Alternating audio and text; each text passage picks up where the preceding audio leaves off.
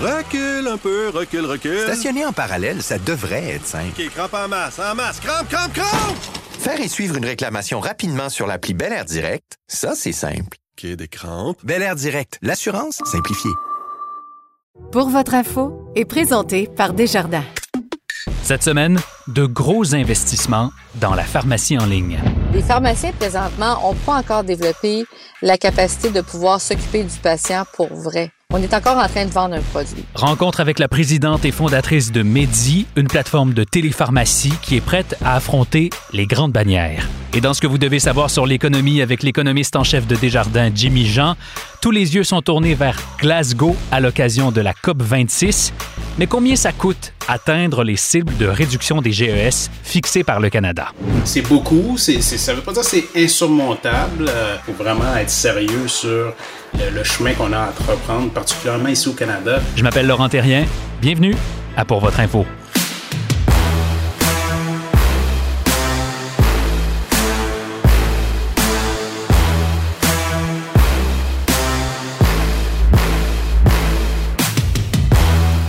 C'est un geste qu'on a fait à peu près 100 fois. Recevoir une prescription du médecin, garder le petit bout de papier bien, bien, bien précieusement, aller le déposer au comptoir de la pharmacie, attendre 10-15 minutes, parler au pharmacien, repartir avec son médicament.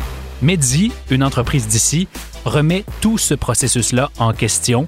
Selon Medzi, ça peut tout être fait en ligne et les avantages seraient nombreux, moins d'oubli de médicaments, de meilleur suivi, voire une relation plus personnelle avec le pharmacien, même si on est à distance. Une promesse qui retient l'attention d'Investissement Québec qui vient d'injecter avec d'autres partenaires 2 millions et demi de dollars dans la start-up pour soutenir sa croissance. Alors que Québec cherche à tout prix des solutions pour désengorger le réseau de la santé, on s'est demandé cette semaine si la télépharmacie pouvait être une partie de la réponse. Rencontre avec la fondatrice et PDG de Medi, la pharmacienne Sonia Boutin. Sonia Boutin, bonjour, bienvenue pour votre info. Bonjour Laurent, comment vas-tu? Ça va bien, merci. Merci d'avoir accepté notre invitation. Ça Euh, me fait très plaisir. Tu as entre les mains, Sonia, une entreprise qui est en train de, de provoquer une petite révolution euh, dans, dans le milieu de la santé, en tout cas au Québec pour le moment. Je- Tu me parleras de tes, tes projets d'avenir un peu plus tard. Mais euh, avant qu'on aille là, pour ceux qui ne connaissent pas Medzi, comment ça marche? En fait, c'est c'est la plateforme qui, qui est en train de révolutionner la façon d'obtenir des services de pharmacie au Québec, au Canada et ailleurs. Hmm. Donc, Medi, c'est une plateforme technologique qui travaille au service des pharmaciens, qui s'assure de mettre en relation le client et le pharmacien pour obtenir tant ses services de pharmacie, le médicament, mais toute la suite logique qui vient avec le médicament que le pharmacien présentement n'a pas le temps de faire. Parce que le pharmacien, même s'il le veut, là, il est débordé par toutes sortes de tâches, d'activités quotidiennes, puis on n'est pas en train de faire du suivi en pharmacie. OK. Allons-y euh, du point de vue de l'utilisateur pour commencer, puis après ça, on parlera du point de vue du pharmacien. Parfait. Mais du point de vue de l'utilisateur, là, j'ai une prescription de mon médecin pour euh, euh, des antibiotiques. Oui. Je fais quoi? OK. Généralement, les gens qui vont venir à vous, parce que toi, tu me parles d'un- d'un- d'un- d'une infection qui est vraiment quelque chose qui, qui, app- qui appa- qui apparaît puis qui disparaît, puis t'es pas un malade chronique. Mais tu sais que la majorité des médicaments qui sont pris sont à peu près 20 des, des médicaments d'urgence, puis 80% des médicaments chroniques. Hmm. Donc, l'ensemble de nos clients, généralement, sont des clients qui prennent des médicaments de façon régulière. C'est beaucoup pour ces gens-là que Medi est en train de transformer la relation pharmacien-patient ou pharmacien-client parce que ces gens-là n'ont pas de suivi de leur pharmacien qui est la personne la plus en proximité. Donc, prenons l'exemple que tu as un médicament d'urgence. Présentement, tu es chez ton, ton médecin, peut-être tu as eu une ordonnance du médecin. Le médecin va, à ta demande, transférer l'ordonnance directement chez nous parce que tu sais que le pharmacien, c'est encore celui qui a des fax. hein. On va préparer ça. Entre-temps, tu vas avoir ouvert ton compte, on aura eu l'information pour te pouvoir te servir, puis tu pourras faire la transaction directement en ligne, puis nous, on va envoyer le livreur directement chez toi. Ça, c'est pour le service d'urgence, comme je te dis. Donc, ça demande un service qui est, qui est régulier. Dans le service chronique, ben, c'est autre chose, c'est ça sur quoi on travaille vraiment beaucoup présentement. Ça, je pourrais t'en parler si tu veux qu'on parle plus du service chronique. OK, ça marche. Mais avant d'aller là, moi, ce que je veux comprendre, c'est c'est quoi le modèle d'affaires? Comment Medi est capable de, de faire des sous en mettant en relation des pharmaciens et euh, des patients? En fait, dans n'importe quel modèle de pharmacie, présentement, c'est un principe euh, de, de, de, de, système de logiciel qui est disponible pour le pharmacien, mais aussi d'un système de redevance qui, qui va être payé à l'usage euh, de la plateforme comme telle auprès de Medi. Donc, Medi rend le système disponible. Présentement, c'est la pharmacie qui porte mon nom. On est, on est le client là, qui fait tous les tests puis qui développons ça au Québec.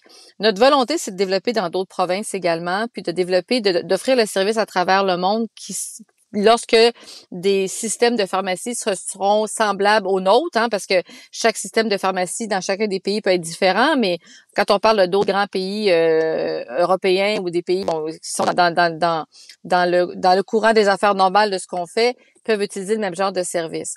Donc, il y a un système d'achat de de, de plateforme comme telle, mais il y a un système de redevance présentement. Puis souvent, le client, il va venir pour des raisons très particulières.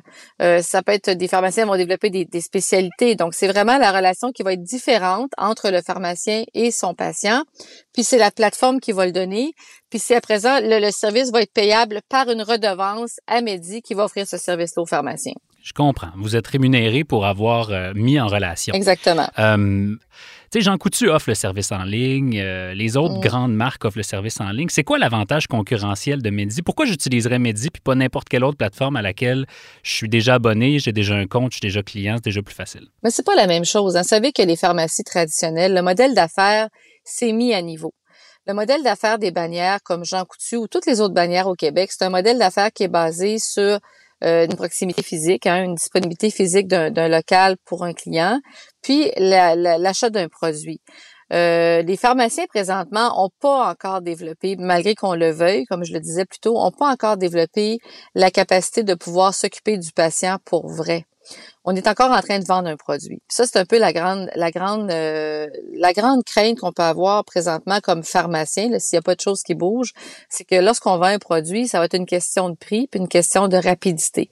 Donc, présentement, Jean Coutu vend un produit, c'est vrai. Euh, est-ce qu'il le vend en ligne? Non, pas vraiment. Est-ce qu'on peut faire une demande de renouvellement en ligne? Oui, peut-être. Mais il n'y a pas la suite du service qui demande que le patient puisse être en relation avec son pharmacien pour optimiser sa thérapie. Vous savez que dès qu'on prend des médicaments, même les pharmaciens, on les oublie, mais dès qu'on prend un médicament, il il y a un risque de l'oublier. Quand on en prend trois médicaments, 70% des gens ne prennent pas bien leurs médicaments. Wow. Alors, c'est sûr que d'avoir d'avoir une thérapie, c'est une chose. Avoir un médecin de famille, comme on en parle partout maintenant, là, ça, c'est vrai que c'est nécessaire. Mais si le médecin prescrit un traitement puis que le client ne le prend pas, on vient à la case zéro, là. On n'a pas réglé le problème de la santé. Donc, ce qu'on veut faire, nous autres, comme pharmaciens, c'est vraiment s'impliquer dans la thérapie du client pour lui permettre d'optimiser son traitement puis d'aller chercher la santé qu'il désire. Ça, c'est pas Jean Coutu qui le fait. Ça, c'est pas d'autres bannières qui le font non plus. Puis à la limite, ce sera même pas ce qu'Amazon va vouloir faire parce qu'Amazon est en train de vouloir peut-être vendre ailleurs aux États-Unis, mais peut-être dans le monde aussi le développeront, des produits, la vente d'un produit. Ce qui est pas du tout la même chose. Puis je voudrais que le pharmacien, malheureusement, c'est un, professionnel de la santé qui est méconnu dans sa capacité d'aider le client. Puis présentement, on se trouve un peu seul dans notre système en train de faire rapidement la vente d'un produit quand il y aurait beaucoup d'autres euh, beaucoup d'autres euh, compléments qu'un pharmacien peut donner à son patient. Ouais. Je lisais euh, une, réaction, pas si récente que ça, là, ça date de 2019, tu me diras peut-être que leur réaction a changé, mais une réaction de, de l'Association des pharmaciens des établissements de santé du Québec qui disait la télépharmacie, c'est une patch. Ça vient pas régler le problème de fond, ça vient le régler en attendant. Puis le problème de fond, c'est pas l'accès est difficile, c'est il manque de pharmaciens. Est-ce que vous réglez ce problème-là ou est-ce que vous êtes une patch? Je suis pas d'accord avec ce propos-là. Premièrement, on ne s'est jamais senti plus près de nos clients depuis qu'on est plus loin. Vous savez que la proximité, ça amène une chose pour aller en pharmacie, mais le pharmacien n'a pas le temps. C'est au bout d'un comptoir, c'est dans une salle où on va pas. Euh, la confidentialité, on la trouve pas. Donc, c'est pas dans une pharmacie traditionnelle qu'on va régler ce problème-là.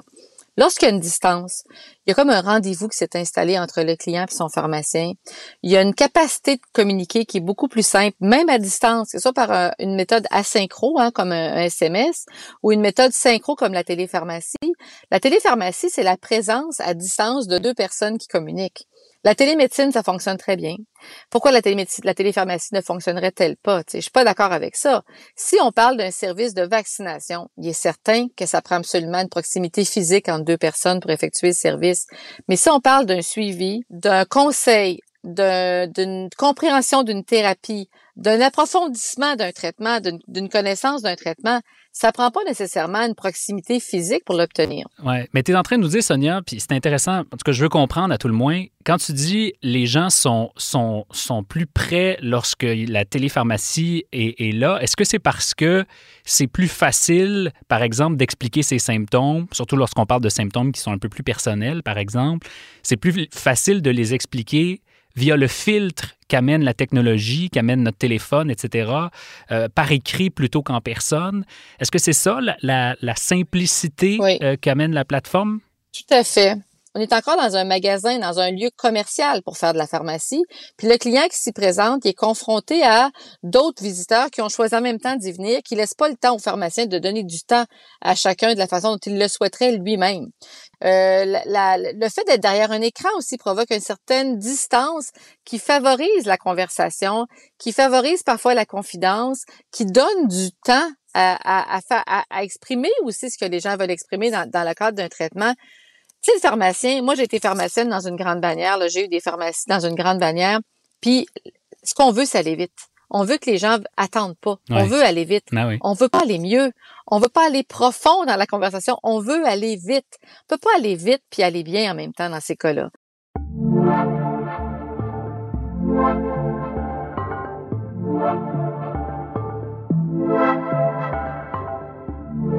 Vous euh, avez reçu la semaine dernière un financement d'investissement Québec qui est euh, relativement substantiel, 2 millions et demi de dollars. Euh, qu'est-ce que vous allez faire avec cet argent-là? Ben, en fait, l'investissement provient d'Investissement Québec puis de partenaires aussi qui se sont euh, qui se sont jumelés à Investissement Québec, qui croyaient beaucoup en l'avenue d'un joueur québécois dans ce domaine-là.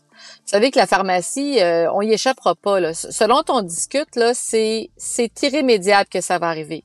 La transformation de la pharmacie ne peut pas être contrôlée pour ne pas arriver dans un autre euh, d'une autre façon que d'avoir un magasin sur un coin de rue. C'est sûr que ça va changer. Ça, c'est inévitable. Maintenant, c'est comment puis qui, qui va faire avancer ce dossier-là? Puis au Québec, ben, l'économie de la pharmacie est possédée par les grandes bannières. Il n'y a pas beaucoup de pharmaciens indépendants qui peuvent avoir cette volonté, puis une certaine liberté, puis une, connaissance du réseau pour pouvoir être capable de développer ce genre de système-là. Parce que sinon, c'est les bannières qui possèdent l'économie. Parce qu'il y a peut-être 60 euh, pharmaciens indépendants pour 1980, 1960 pharmaciens au pharmacies au Québec, pas pharmaciens, pharmacie au Québec. Donc, on n'est pas nombreux. Donc, présentement, ce qu'on doit faire avec ce, ce, groupe-là qui veut qu'on ait les ailes libres de voler nos propres ailes puis d'avancer, c'est de développer à travers à travers ces financements-là, d'augmenter notre, notre vraiment notre, notre portion technologique, notre, notre apport technologique au niveau des solutions dont je vous ai parlé précédemment d'augmenter aussi notre marketing pour mieux faire connaître cette, cette solution-là, euh, qui est une nouvelle solution en pharmacie. Puis je vous dirais que on n'est pas des gens qui avons, on n'est pas, on n'est pas les seuls à y penser. Là. au Canada, il y, a, des gens qui pensent déjà à, la même, à, des solutions semblables. Euh, en, à UK, en, en Grande-Bretagne, il y a des très gros joueurs. En Inde, il y a des gros joueurs. En Nouvelle-Zélande, il y a des joueurs. Donc c'est pas quelque chose qui est sorti d'ici puis qui a, qui a pas une, qui a pas une, un écho à travers le monde. Donc ce serait pas possible que le Québec ait pas son propre joueur, puis qu'éventuellement, il y a des joueurs. Vous savez que l'Internet, c'est difficile d'arrêter ces ventes-là à travers le pays. Vous pourriez très bien faire affaire avec un pharmacien ontarien, puis on ne saura pas, là, qui peut faire le même genre de service. Donc, ce que j'ai compris, puis la mission qu'on a bien compris, puis qu'on s'est donnée, c'est qu'au Québec, on soit le joueur capable de porter cette transformation-là.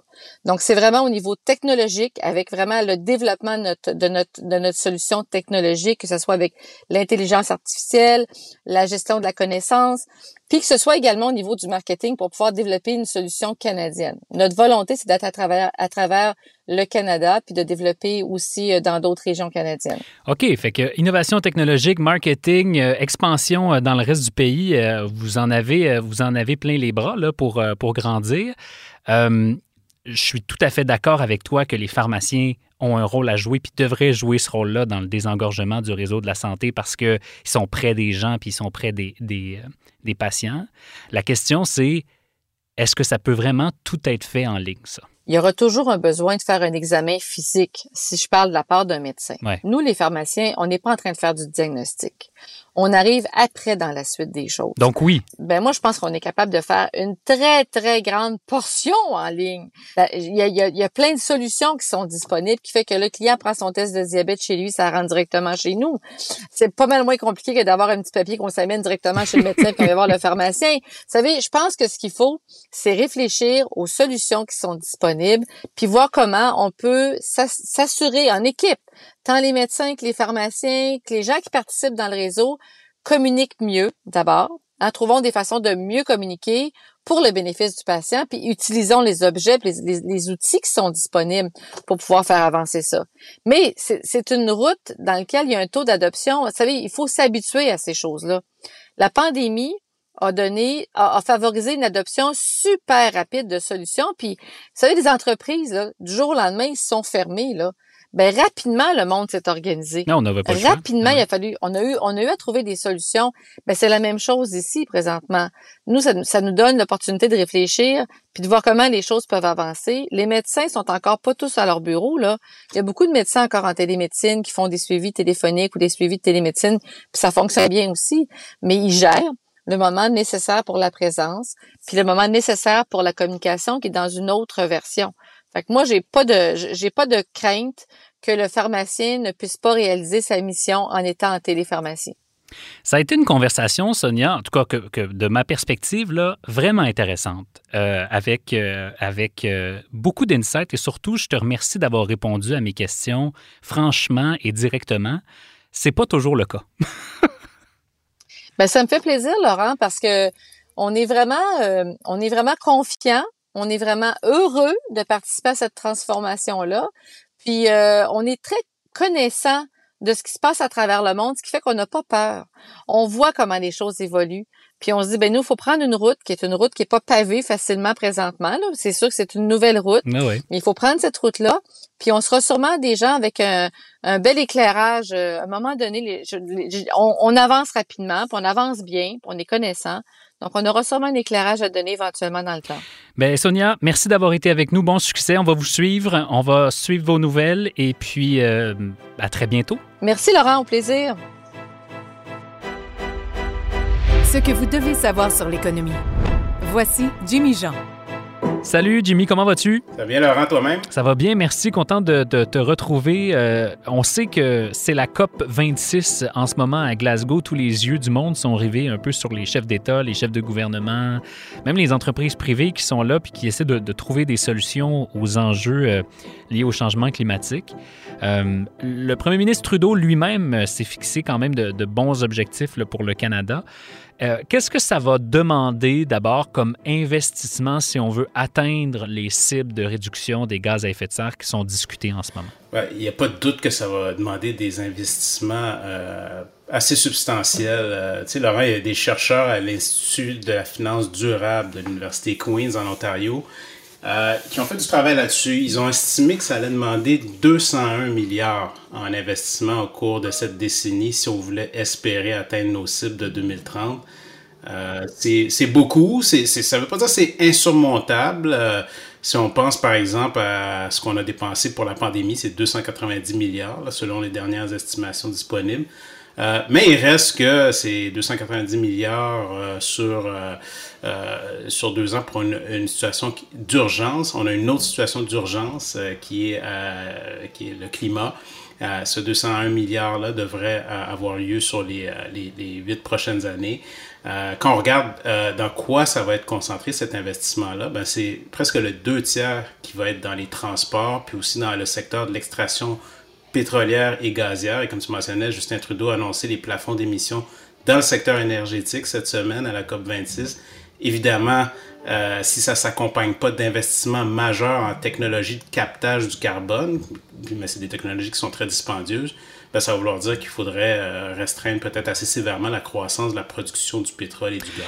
Puis là, ben, ça implique euh, évidemment de, financer ce 200 euh, milliards de dollars-là. Il va venir d'où? Disons qu'on on prend pour acquis qu'on le fait, puis qu'on décide de se lancer là-dedans, parce qu'on n'a pas le choix de toute manière. On prend ça où, cet argent-là? Ben, c'est de l'argent qui va venir euh, autant du public que du privé. Et euh, c'est ça peut-être qu'on compare à, ce qu'on a dépensé pour la COVID, c'est beaucoup du public. Dans ce cas-ci, le privé va jouer un apport euh, substantiel. Et du côté du privé, on sait qu'il y a un mouvement qui a pris beaucoup d'ampleur et ça va juste aller en s'accélérant, c'est l'investissement ESG. Il y a euh, la firme Bloomberg qui estimait plutôt cette année qu'on pourrait atteindre 53 000 milliards d'actifs mondiaux sous gestion dans les fonds ESG dès 2025, donc euh, à peine dans trois ans. Euh, donc, ça fait beaucoup de capital qui cherche des opportunités d'investir dans des entreprises qui ont des modèles d'affaires durables, qui sont assez résilients aussi face à la transition, ou encore même, encore mieux, qui sont positionnés pour en bénéficier. Là-dessus, par contre, euh, il y a un obstacle qui est assez important à l'heure où on se parle, c'est qu'il manque de standards euh, mondiaux communément acceptés pour définir qu'est-ce qui se qualifie comme investissement ESG, euh, les critères de divulgation à respecter, les données à mesurer, la manière de comparer aussi. Et ça, ça cause des maux de tête parce que oui, c'est le rôle de la finance d'allouer le capital de façon optimale, mais ça ne peut pas se faire si l'information disponible est de mauvaise qualité, si l'information est poreuse ou encore si c'est incohérent. Euh, parce que dans le fond, les grands fonds d'investissement, ils ont un devoir fiduciaire, c'est de comprendre le risque qui est derrière tout projet d'investissement. Puis là-dessus, le SG n'est pas vraiment différent. Donc, euh, il y a beaucoup d'engouement là-dedans, mais encore beaucoup d'obstacles, de frictions pour s'assurer d'avoir les données en main pour que ça ait vraiment un impact. Parce qu'on parle beaucoup dans le milieu de greenwashing, donc euh, les belles paroles, euh, mais finalement, où est-ce qu'il n'y a pas de, beaucoup de substance. On veut être capable de s'assurer que euh, les, les, entreprises, entre autres, qui ont des engagements, ont des données probantes pour démontrer euh, leur, progrès dans l'atteinte de certaines cibles. Oui, puis, puis j'aime ton point, c'est de dire euh, c'est bien beau investir de l'argent, puis c'est bien beau lancer des programmes, mais d'abord et avant tout, on peut s'assurer que lorsqu'on lance quelque chose, euh, ça bénéficie réellement euh, à la lutte au changement climatique, puis que ce sont des actions qui sont, qui sont concertées, puis dont on peut mesurer l'ampleur? Mais, puis je, vais jouer l'avocat du diable, euh, ça va prendre du monde pour faire ça. ça va prendre des emplois, ça va prendre la requalification de gens qui travaillent dans des secteurs qui actuellement sont très euh, dommageables pour l'environnement. Euh, comment on va faire pour trouver tous ces gens-là qui vont travailler dans l'économie verte 2.0? Absolument. Ça, c'est, Laurence, on parle vraiment pas assez de ça. On parle beaucoup du, du côté capital, les gouvernements. Mais euh, il reste que euh, ça va prendre plus de travailleurs, des travailleurs euh, de construction pour les grands projets qui vont se dresser. Ça va prendre de la main-d'œuvre très spécialisée, du savoir-faire. Donc, on parle d'ingénieurs, de chimistes, euh, des analystes TI, des experts en sciences de la donnée, euh, parmi un paquet d'occupations qui vont être très en demande pour euh, être capable de livrer les grands projets qui vont être nécessaires. Euh, il, va, on va avoir besoin d'entrepreneurs, des gens pour partir des entreprises, parce qu'il y a tout un travail encore d'innovation à faire pour euh, développer les technologies propres ou encore les améliorer, les rendre plus efficaces, moins coûteuses, etc. Donc, et comme tu le mentionnes, il, y a tout un travail aussi de prendre soin des travailleurs qui vont être affectés négativement par la transition. Donc, le secteur énergétique fossile, c'est un énorme chantier de transition.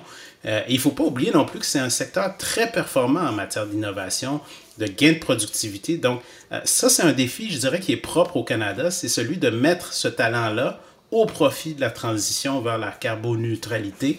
Euh, et je pense qu'on n'aura pas le choix de le faire parce qu'on sait qu'on est en pénurie de main-d'œuvre. Donc, il va falloir être créatif pour euh, trouver des solutions pour euh, arriver à, à, rencontrer ces cibles-là dans les prochaines années, dans un contexte de pénurie, de vieillissement de la population. Oui, puis je pense que toutes les entreprises qui sont, dans, qui, sont visées par ça puis qui se reconnaîtront dans, celles qui, participent plutôt au problème plutôt qu'à la solution devront arriver euh, à un certain point à la conclusion que c'est soit ils changent, soit ils meurent parce que de toute façon, il n'y aura plus de place pour eux dans, l'économie dans laquelle on se dirige. En tout cas, je pense que c'est le souhait euh, de manière générale de, la communauté d'affaires.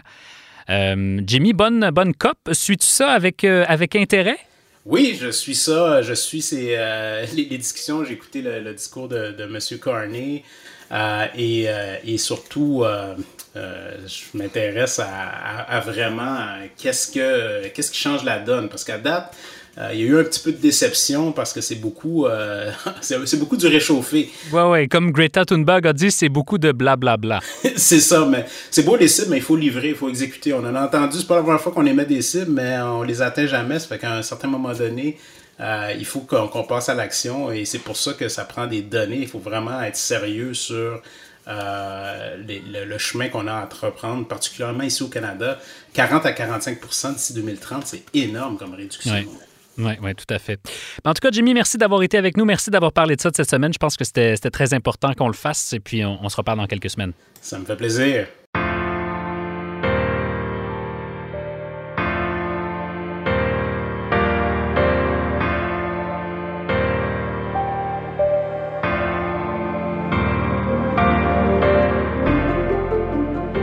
Voilà, c'est tout pour nous cette semaine. La recherche et la coordination de Pour votre info est réalisée par Charles Prémont. Notre gestionnaire de communauté est Alexandrine Chappet et la musique originale de Pour votre info a été composée par le Britannique Luke Melville. Je m'appelle Laurent Terrien. On se reparle la semaine prochaine.